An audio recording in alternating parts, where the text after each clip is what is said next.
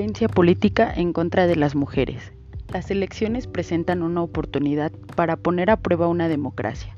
que las mujeres puedan inscribirse para votar,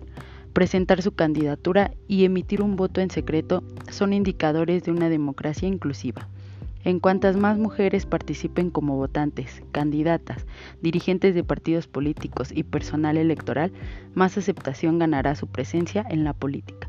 Hoy en día, la violencia continúa siendo uno de los principales obstáculos para el ejercicio de los derechos políticos de las mujeres. El aumento de su participación y representación política ha estado acompañado por un incremento de la violencia en su contra. En México, la Ley General en materia de delitos electorales no tipifica la violencia política de género, por lo que no ha sido tarea fácil para las autoridades